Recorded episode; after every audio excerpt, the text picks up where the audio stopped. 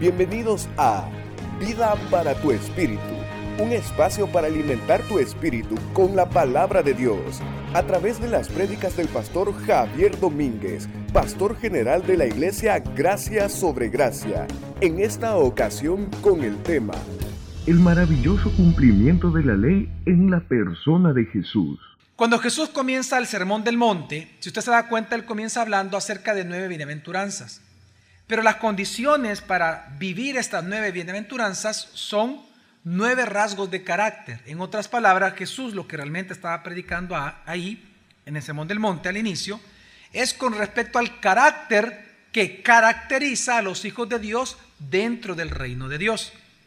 Y por lo tanto, luego de hablar eso, él habla entonces, pasa a hablar de la vocación a la cual hemos sido llamados. Es decir, por un lado comienza hablando de nuestro carácter en el reino de Dios y en segundo lugar de nuestra vocación a la cual estamos llamados de ser sal y ser luz de la tierra. Si la Biblia nos manda a tener este tipo de carácter para ser bienaventurados, y si nos demanda la Biblia también realizar esta vocación de ser sal y luz, la pregunta es cómo llevar a cabo ambas.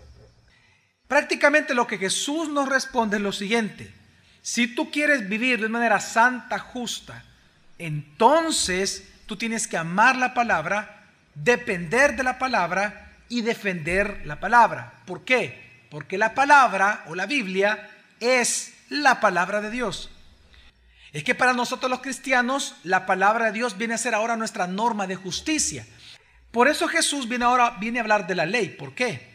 Porque así como Jesús va a demostrar que Él cumplió la ley porque es palabra de Dios, así ahora nosotros tenemos también que cumplir la palabra de Dios.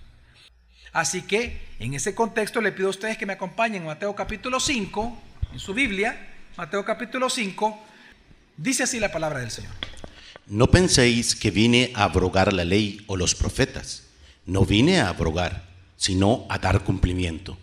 Porque de cierto os digo, hasta que pase el cielo y la tierra, de ningún modo pasará una iota, ni un trazo de la ley, hasta que todo se haya cumplido. Por tanto, cualquiera que suprima uno solo de estos mandamientos más pequeños, y así enseña a los hombres, muy pequeño será llamado en el reino de los cielos. Pero cualquiera que los practique y enseñe, éste será llamado grande en el reino de los cielos. Porque os digo, que si vuestra justicia no fuera mayor que la de los escribas y fariseos, de ningún modo entraréis en el reino de los cielos. Qué interesante la última frase de Jesús. Si tu justicia no es más grande, más alta que la de los fariseos y escribas, es porque tú nunca has entrado en dónde? En el reino de Dios. Entonces Jesús une lo siguiente, presta atención que para nosotros obrar justamente con una justicia superior a la de los escribas y fariseos, tenemos que depender de la palabra. Por eso dice, si alguien la practica y la enseña así a todos, ¿cómo será llamado en el reino de los cielos? Grande. Él une la vida justa del cristiano con la práctica justa de la escritura. Vamos a leer el versículo una vez más. Dice, no penséis que vine a abrogar la ley o los profetas. No vine a abrogar, sino a dar cumplimiento. Jesús comienza ahora, luego de decir que somos sal y luz de la tierra, Él comienza a decirnos cómo lograr ser sal y luz de la tierra. Y Él dice lo primero, no vengan a pensar que vine a abrogar la ley, no penséis. Ahora, ¿por qué Jesús es enfático en decir, no piensen que yo vine a destruir el Antiguo Testamento? No piensen que yo vine a destruir la ley de Moisés. ¿Por qué Jesús fue tan enfático con eso? Porque la gente eso pensaba de Jesús. ¿Y por qué la gente pensaba eso de Jesús? Por su forma de predicar y por lo, que él predicaba. Una de las cosas que tenemos que entender es que cuando Jesús comenzó a predicar, todas las personas comenzaron a escuchar una forma de predicar y un mensaje que nunca antes habían escuchado. Ellos estaban acostumbrados a escuchar la hipocresía y la religión de los fariseos y de los escribas. Es por eso que ellos dijeron, ¿y quién es este? Que predica como quien tiene autoridad. ¿Y por qué pensaron eso? Porque para empezar Jesús nunca se identificó con ningún grupo religioso. Él nunca llegó a decir que él era fariseo, ni escriba, ni rabino. Entonces cuando ellos, cuando ellos vieron que él no se estableció y no se puso en posición de alguna denominación de aquel entonces, digámoslo así, de su religión judía, ellos comenzaron a realmente a sospechar de que quién era este. Aparte de eso, Jesús nunca él tomó en cuenta ninguna regla legalista creada por los judíos. Por eso cuando ellos comenzaron a escuchar todos estos mensajes que eran contrarios a lo que los fariseos predicaban, ellos comenzaron a preguntarse, ¿acaso él es un revolucionario? Es decir, lo que él está hablando es algo nuevo para revolucionar nuestra religión. La pregunta entonces era, ¿él nos trae una nueva teología a nosotros los judíos? Y por eso Jesús, su respuesta fue muy clara y fue muy enfática. No, yo no vengo a establecer una nueva teología. Yo vengo a demostrarle la única verdadera que existe. Jesús viene y por eso es que interesante que en un solo versículo dos veces repite la misma frase. ¿Cuál frase? Una vez más, versículo 17 dice. No penséis que vine a abrogar la ley o los profetas. No vine a abrogar. No vine a abrogar, no vine a abrogar. Y es que también había un grupo dentro de los sectores de los judíos que ellos esperaban por una mala interpretación precisamente de una porción de Jeremías. Ellos estaban, eh, ellos, ellos estaban esperando que el Mesías o aquel que iba a ser el Mesías viniera a destruir todo el fundamento puesto en el Antiguo Testamento. Y Jesús viene y dice, yo no vine a esto, yo no vine a abrogar, yo no vine a abrogar. Ahora, ¿por qué Jesús enfáticamente él dice, que él no vino a abrogar la ley para los judíos, si al final para los judíos había convertido en una carga dicha ley. Jesús no vino a abrogar la ley porque precisamente la ley es parte de la palabra de, de quién? De Dios. Esa ley que ellos rechazaron, esa ley que con el tiempo se volvió gravosa porque no la podían cumplir, porque no entendieron el objetivo de la ley, ellos esperaban zafarse de ella, quitarse de ella, alejarse de ella. Y Jesús no podía venir a destruirla. ¿Por qué? Porque es parte de la palabra de Dios. Es palabra de Dios. Para los judíos, el error de ellos es que ellos habían sustituido las tradiciones orales que los escribas venían dando y transmitiendo tradicionalmente, lo habían puesto por encima de la escritura. En otras palabras, el pueblo judío vino a despreciar la ley de Dios al darle a sus tradiciones orales el mismo valor que la misma palabra de Dios. Por eso es que Jesús en varias ocasiones, como Mateo 15.3, por ejemplo, Él les dice a los fariseos lo siguiente, escuche esto, como Jesús les, les reprendió y les dijo. Él respondió y les dijo, ¿por qué también vosotros quebrantáis el mandamiento de Dios por causa de vuestra tradición? ¿Por qué también vosotros quebrantáis el mandamiento de Dios por causa de vuestra tradición? Más adelante, en el versículo 6 y 9, dice así también Jesús, le sigue diciendo.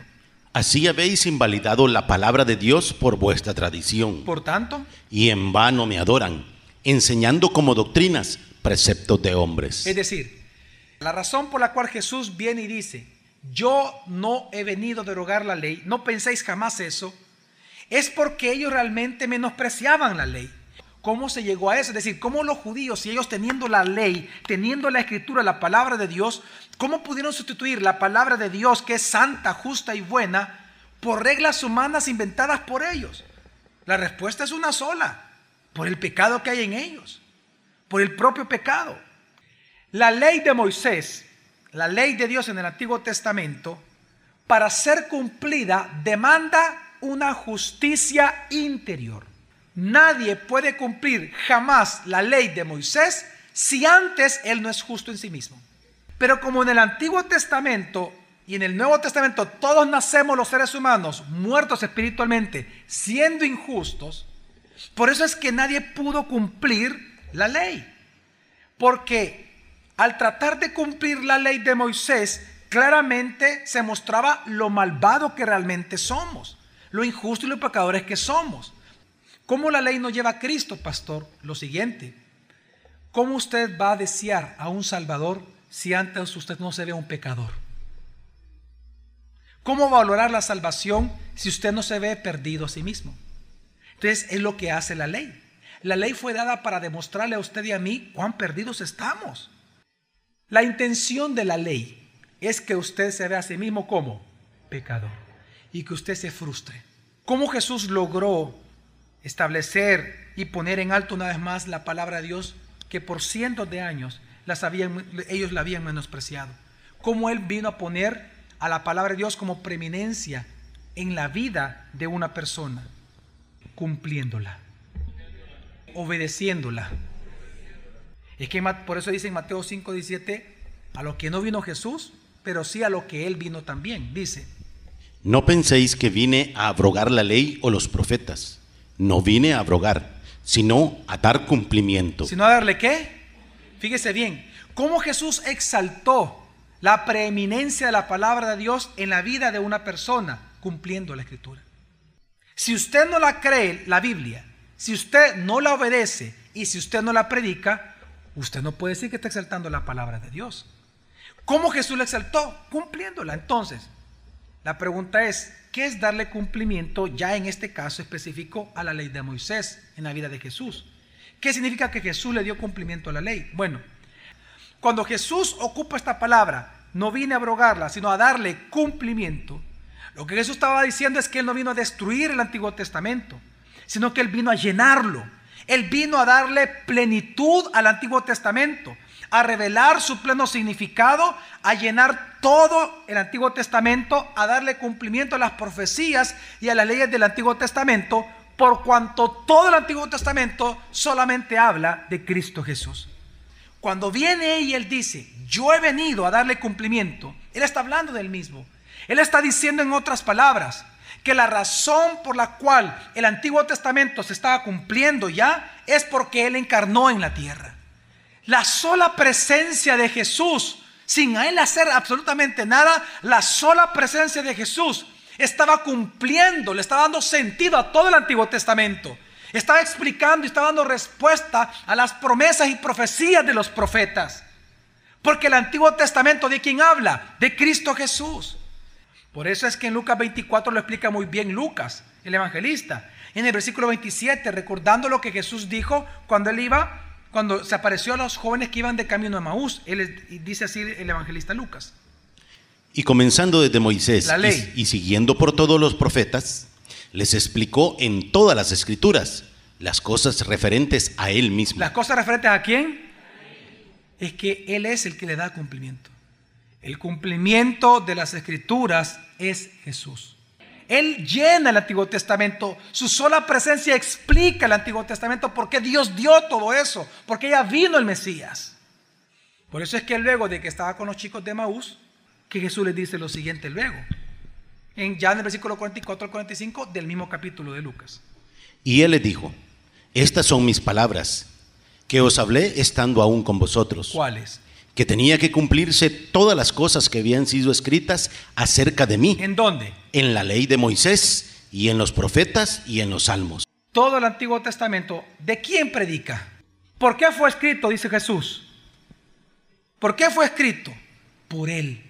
¿De qué se escribió? de Él. ¿Para quién se escribió? Para Él. Por eso es que cuando alguien se convierte, ¿qué dice el versículo 45? ¿Qué hace Dios necesariamente cuando Jesús ya vino?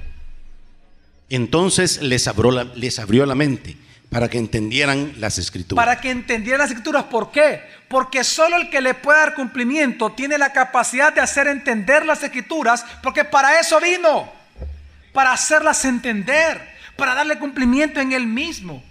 ¿O acaso ha olvidado que Génesis habla de que Él es la simiente de la mujer? En Éxodo, Jesús es el Cordero de la Pascua. En Levítico, Él es precisamente el sumo sacerdote. En Números, Él es el pilar de nube de día y de fuego por la noche. En Deuteronomio, Él es el profeta semejante a Moisés. En Josué, Él es el líder de nuestra salvación. En jueces, Él es el juez y legislador del mundo en Ruth. Él es, eh, él es nuestro pariente redentor que nos redime. En primero y segundo libro de Samuel es el profeta en el cual confiamos. En Reyes y en Crónicas Él es el rey que reina. En Esdras Él es el escribano fiel. En Nehemías, Él es el reconstructor de la pared rota. En Esther, Él es el mardoqueo. En Job, Él es el redentor siempre vivo. En los Salmos, Él es el Señor nuestro pastor. En Proverbios y en Eclesiastés, Él es la verdadera sabiduría. En el cantar de los cantares, Él es el verdadero amante y esposo de nosotros, de la iglesia. En Isaías, Él es el príncipe de paz. En Jeremías y Lamentaciones, Él es el profeta que llora por su pueblo. En Ezequiel es el hombre maravilloso de las cuatro caras. En Daniel es el cuarto hombre en el, en el, horno de fuego. En Oseas Él es el esposo eterno para siempre casado con la reincidente de pecado. En Joel Él es el que bautiza en el Espíritu Santo. En Amós Él es el que carga y porta el pecado por nosotros. En Abdías Él es el Salvador. En Jonás se presenta a Jesús como el gran misionero extranjero. En Miqueas como el mensajero con los pies hermosos. En Nahum como el vengador. En Habacuc como el evangelista de Dios rogando por un aviamiento. En Sofonías es presentado a Jesús como el Señor poderoso para salvar. En Ageo, Él es el restaurador de la herencia perdida. En Zacarías, Él es la fuente abierta en la casa de David para el pecado y para la limpieza. Y en Malaquías, el último libro del Antiguo Testamento, Él es el sol de justicia que surge con sanidad sobre sus alas para todas las naciones. Todo el Antiguo Testamento exalta a Jesús. Todo el Antiguo Testamento habla de Cristo. ¿Cómo Jesús venía a derogar la ley? Si de Él la exalta la ley. Si Él se refiere a la ley. Hermanos y hermanas, amigos y amigas. Precisamente Jesús es el tema del Antiguo Testamento. Jesús es el tema de toda la Biblia. Cada pedazo de la Escritura, cada pedazo del Antiguo Testamento es la historia, el anuncio, la gloria del Mesías, Cristo, Salvador nuestro. Por eso es que en aquel día, en ese monte, en ese gran sermón, está, quien estaba frente a todos ellos era aquel que cumpliría y que puede cumplir el Antiguo Testamento.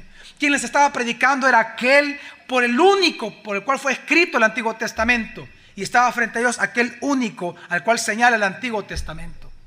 Jesús y en Jesús se cumple toda la ley y los profetas ya en la vida práctica, cómo Él le dio cumplimiento.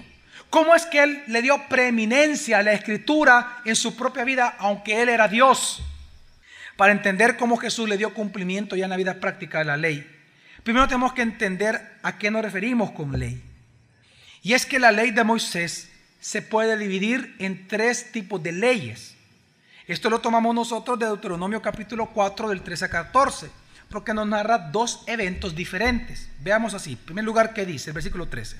Y él mismo os anunció su pacto, el cual os mandó observar los diez mandamientos que escribió sobre dos tablas de piedra. ¿Qué fue lo primero que Dios le dio a Moisés en dos tablas de piedra?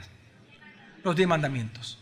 La ley de Moisés la podemos dividir en teología ya en tres partes, en tres tipos de leyes. La ley moral de Dios, estamos hablando de los diez mandamientos y todos los mandamientos morales que surgen de estos días. La ley ceremonial y la ley judicial. Pastor, cuando la escritura dice que le dio cumplimiento a la ley, ¿a qué se refiere? A las tres. ¿Y cómo las cumplió Jesús? La ley moral específicamente se refiere a los diez mandamientos y a todo tipo de mandamiento moral que viene de ellos. Esta ley moral, pastor, ¿Para quiénes fue dada? Para todos los seres humanos de toda la tierra. No era exclusiva de Israel. Era para toda la tierra. ¿Cómo la cumplió Jesús? Bueno, la cumplió a través de su vida perfecta. Ya que Él nunca pecó, vino a ser, dice la Escritura, la ofrenda perfecta presentada una vez y para siempre. ¿Qué lo calificó a Jesús? El que Él nunca pecó. En otras palabras, Él cumplió literalmente la ley moral. Él fue a la cruz sin ningún tipo de pecado haberlo cometido. Él fue perfecto, amén, tal como le exigía la ley moral. Entonces, ¿cuándo él la cumplió? A través de su vida. La ley judicial que nace de los diez mandamientos, porque toda ley, aún hasta el día de ahora en nuestros países, debería tener un absoluto moral detrás de esas leyes, era la ley legislativa o la que legislaba para el funcionamiento de Israel como una nación frente a todos los demás pueblos. Esta ley judicial Dios la dio para que ellos funcionaran como una nación organizada. La ley judicial funcionaba sobre Israel porque Israel era considerado el pueblo escogido por Dios. Amén. Pero cuando Jesús es enviado a la cruz por los israelitas que prefirieron soltar a Barrabás y no a Jesús, cuando éste muere, porque ellos lo rechazaron como pueblo de Dios, lo rechazaron como Mesías, automáticamente la ley judicial se, cumple en ellos, pero de manera contraria y negativa. Porque de momento que ellos rechazan al Mesías, ya dejan de ser el pueblo de Dios. Y ahora Israel, ya, el Israel allá de allá, ya no es el pueblo de Dios. ¿Quiénes somos ahora la nación santa, pueblo adquirido y escogido por Dios para que anunciáramos la virtud de aquel que nos amó y nos lado del reino de las tinieblas a reino de la luz admirable? ¿Quiénes somos ese pueblo y nación santa? La iglesia.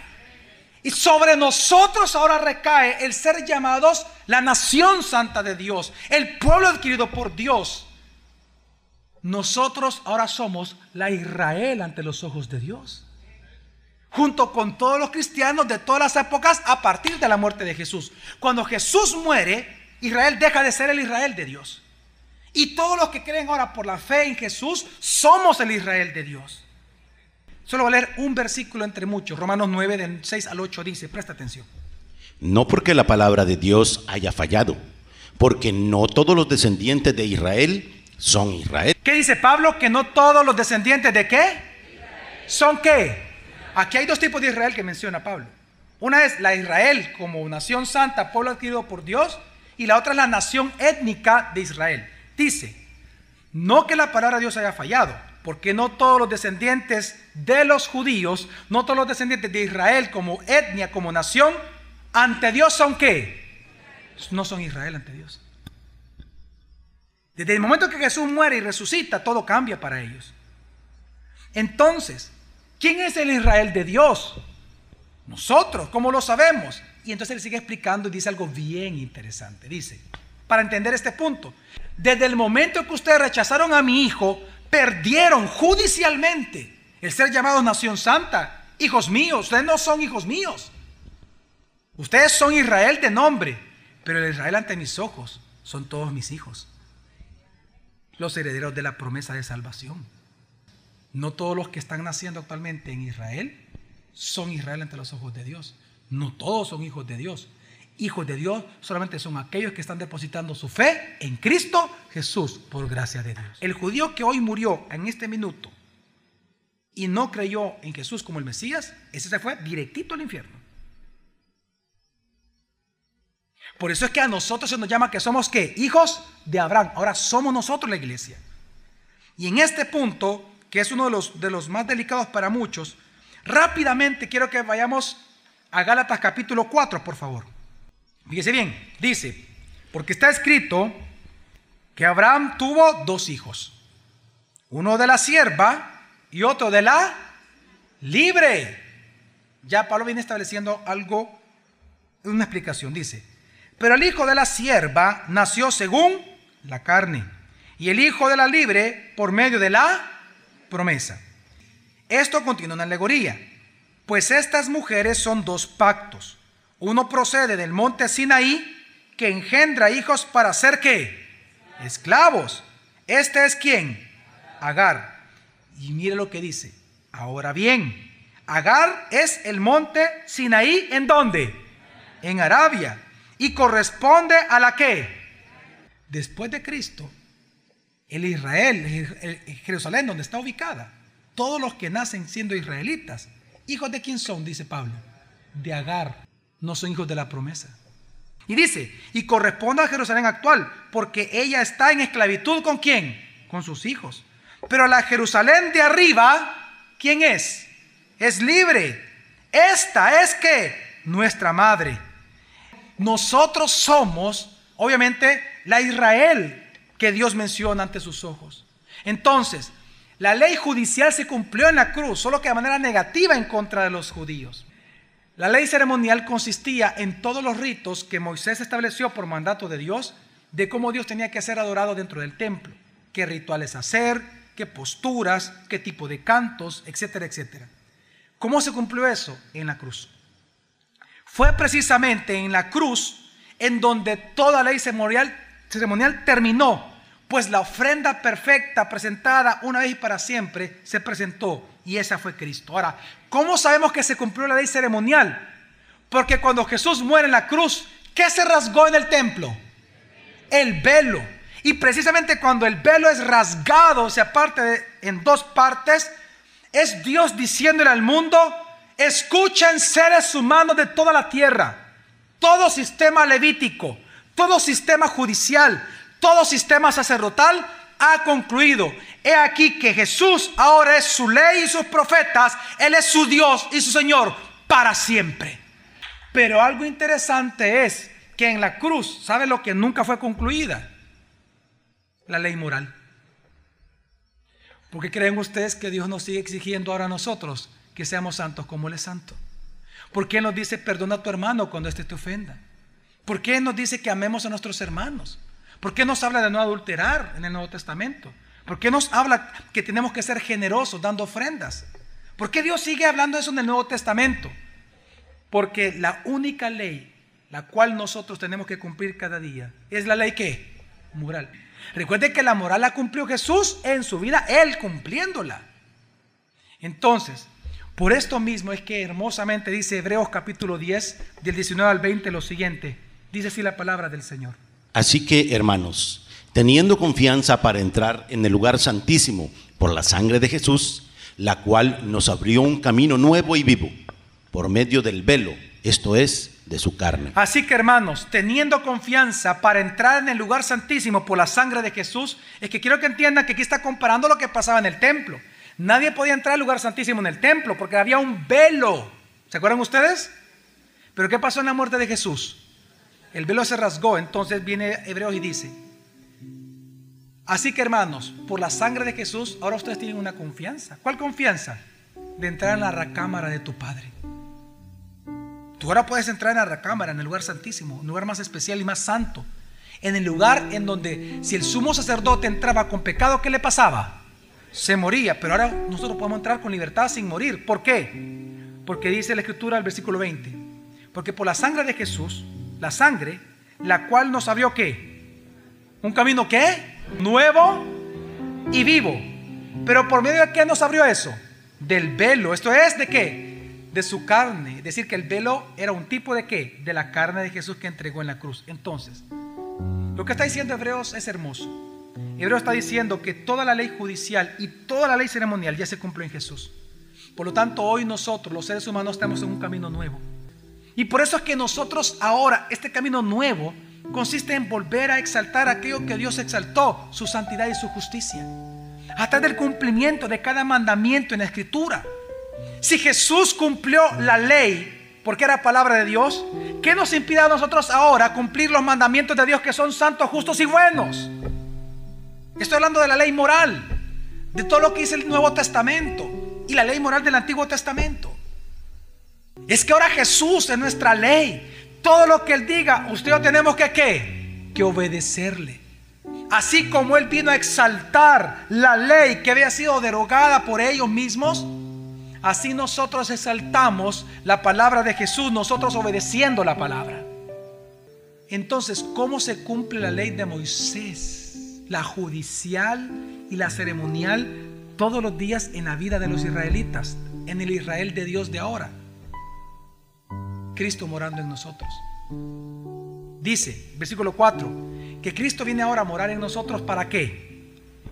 Para que la exigencia de la ley fuera cumplida en nosotros. ¿Para que qué? la exigencia de la ley fuera qué? ¿Entiende usted? Solo el hecho por ser usted cristiano, por solamente por usted ser el Israel de Dios ahora, por el hecho de que Cristo mora en usted, quien cumplió toda la ley, es que usted cada día al despertarse, usted ya cumplió solo con vivir y existir para Dios, con la ley judicial y con la ley ceremonial. La moral todos los días lo cumplimos por amor a nuestro Dios. Al igual que en el tiempo de Jesús, lamentablemente hoy en El Salvador, en nuestro país, la palabra de Dios sigue siendo desvirtuada, rebajada, menospreciada, interpretada de manera personal. ¿Que acaso no te das cuenta que tú tienes solo dos opciones para vivir cada día? O te sometes a la escritura en lo que a tu vida respecta, es decir, en lo moral, espiritual, sexual, laboral, financiero, relaciones, trabajo, etc. ¿Te sometes a la escritura? O tú como los escribas y fariseos vas a interpretar la escritura a tu manera para suavizarla en aquellos puntos que te son incómodos cumplir.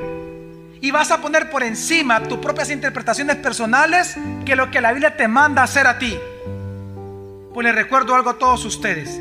Así como Jesús exaltó la preeminencia de la ley, Él cumpliéndola, así nosotros exaltamos la preeminencia de la escritura en nuestra vida, obedeciéndola. Si Jesús tuvo que obedecer la escritura, ¿qué nos hace pensar a nosotros que nosotros no? Conviertes al Señor y será justo y santo y formará parte del Israel de Dios de ahora para siempre. Vida para tu espíritu con el pastor Javier Domínguez es una producción de Iglesia Gracia sobre Gracia. Puedes encontrar más recursos como este en nuestra página web graciasobregracia.org. También puedes visitarnos en Hotel Holiday Inn los domingos a las 8 y 11 a.m. Iglesia Gracia sobre Gracia, tu iglesia, tu casa, tu familia.